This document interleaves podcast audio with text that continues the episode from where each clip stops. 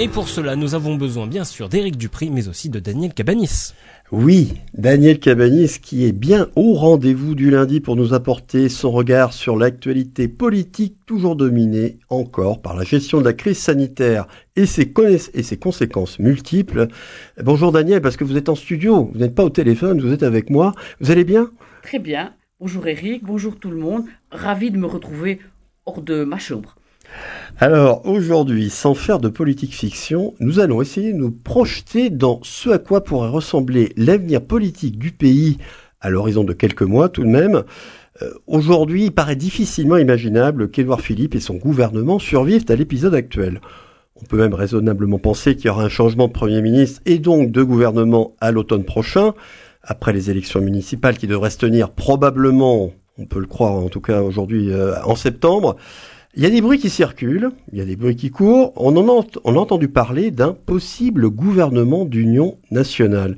Est-ce que c'est une hypothèse qui vous paraît crédible Et puis, tout simplement, un gouvernement d'union nationale, pourquoi faire? Alors, tout d'abord, je crois qu'il faudrait faire un, petit effort de, de définition.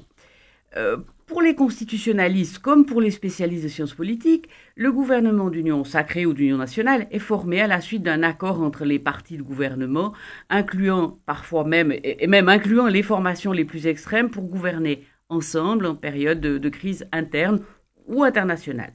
Il y a donc plus de majorité et d'opposition. Il faut faire la distinction avec ce que les Allemands ont appelé la Grande Coalition, qui réunissait la CDU d'Angela Merkel et les socialistes du SPD. C'était alors la réponse à une absence de majorité, en même temps qu'on ne cherchait pas le soutien de partis peu recommandables euh, pour gouverner.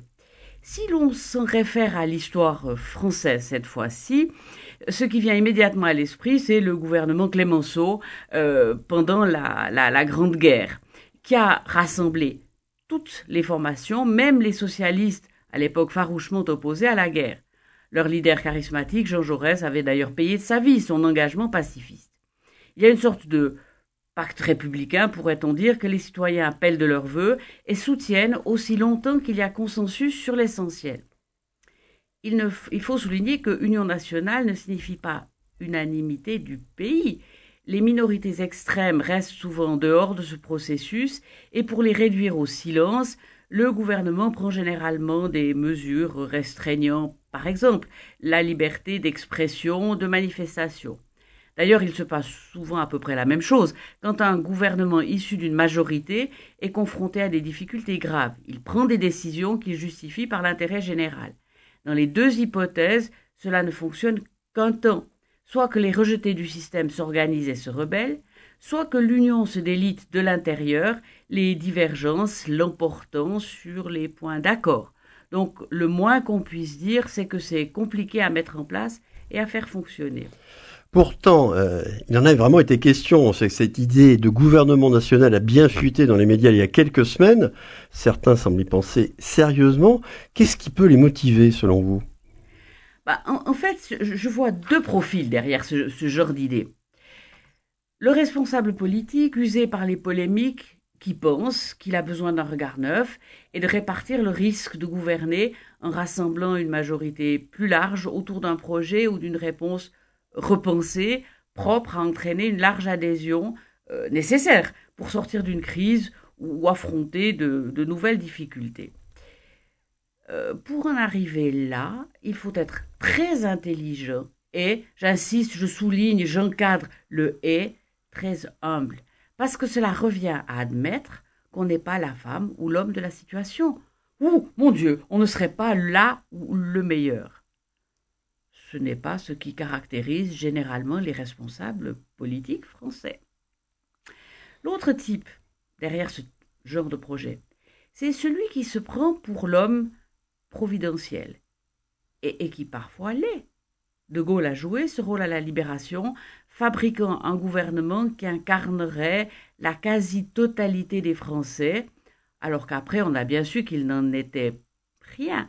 Mais c'était un choix pour reconstituer l'unité du pays, bon, quitte à jouer un peu avec la vérité, et cela a marché. Mais il faut la conjonction d'énormément de données, de paramètres que vous voudrez pour que cela fonctionne. Aujourd'hui, ce qui peut-être contribué à relancer cette idée d'un gouvernement l'Union nationale un, petit peu le détonateur.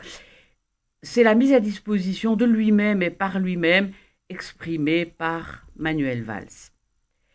Euh, cela illustre parfaitement le décalage des hommes politiques, si intelligents soient-ils avec la réalité. Manuel Valls a quitté la vie politique française assez piteusement, peut-on dire, rejeté aussi bien par les siens que par ses opposants, notamment en raison d'une grande rigidité et d'un ton souvent cassant. Ne trouvant aucune place dans la redistribution des rôles après la présidentielle de 2007, il part pour conquérir la mairie de Barcelone.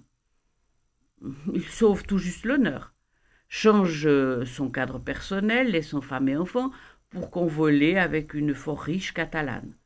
Rien de tout cela n'est péché mortel. On en a vu d'autres ressuscités politiquement alors qu'ils étaient supposés hors jeu. Mais le problème, c'est que Manuel Valls n'a rien d'un rassembleur.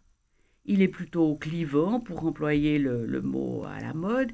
Il n'y a pas pléthore de candidats possibles. J'aurais même tendance à dire que actuellement, il n'y en a pas.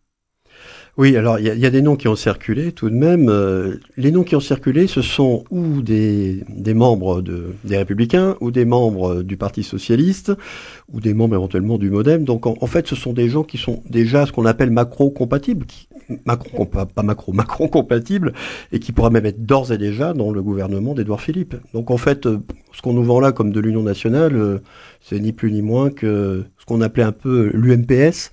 Est-ce que c'est ça? Alors je ne sais pas si c'est vraiment ça, parce que à la différence de ce qu'on appelait l'UMPS, ce ne seraient pas vraiment les partis qui seraient derrière, ou en tout cas moins les partis, mais plutôt des individualités présumées, supposées, et j'en passe, euh, plus ou moins consensuelles. Ça, ça s'est toujours vu, que, des gens euh, sortaient de leur casier habituel, revêtaient de nouveaux habits, bien sûr de lumière, et étaient sous le feu des projets. Mais bon, est-ce que c'est neuf? Est-ce que c'est convaincant? Je n'en suis pas sûre. Je crois que les Français, et c'était ce qu'avait en partie expliqué en son le sujet d'Emmanuel Macron, euh, sont saturés de, ces gens qui tournent en boucle et qui finalement sont là bien plus pour eux que pour eux eux-mêmes que pour les Français. Alors j'en conclus, si je veux résumer votre propos et si j'ai bien compris, que pour vous la constitution d'un gouvernement dit d'union nationale est une hypothèse impossible à envisager, en tout cas hautement improbable. Bon, impossible n'est pas français, dit-on, mais sans jouer au devin, on perd à tous les coups. On peut éventuellement, c'est d'ailleurs ce que vous évoquez vous-même, euh, imaginer un élargissement à quelques macro-compatibles hors l'AREM, qui subit d'ailleurs quelques défaillances de députés qui se sentent hors jeu. Ce ne serait alors, dirons-nous, qu'un glissement stratégique. Au risque de me tromper, tant pis. Je ne crois pas à un gouvernement de réelle union nationale tel que je l'ai défini Eh bien, je serais d'accord avec vous. Merci Daniel Cabanis d'avoir partagé avec nous cette réflexion un peu sarcastique sur un des scénarios possibles après un changement de Premier ministre et de gouvernement. Il paraît clair tout de même qu'il va se passer des choses d'ici le mois d'octobre. Reste à savoir lesquelles et avec quelle personnalité. Nous aurons sans doute l'occasion d'en reparler d'ici l'automne. Je vais vous souhaiter une très bonne journée, Daniel. Vous remercier d'être passé nous voir.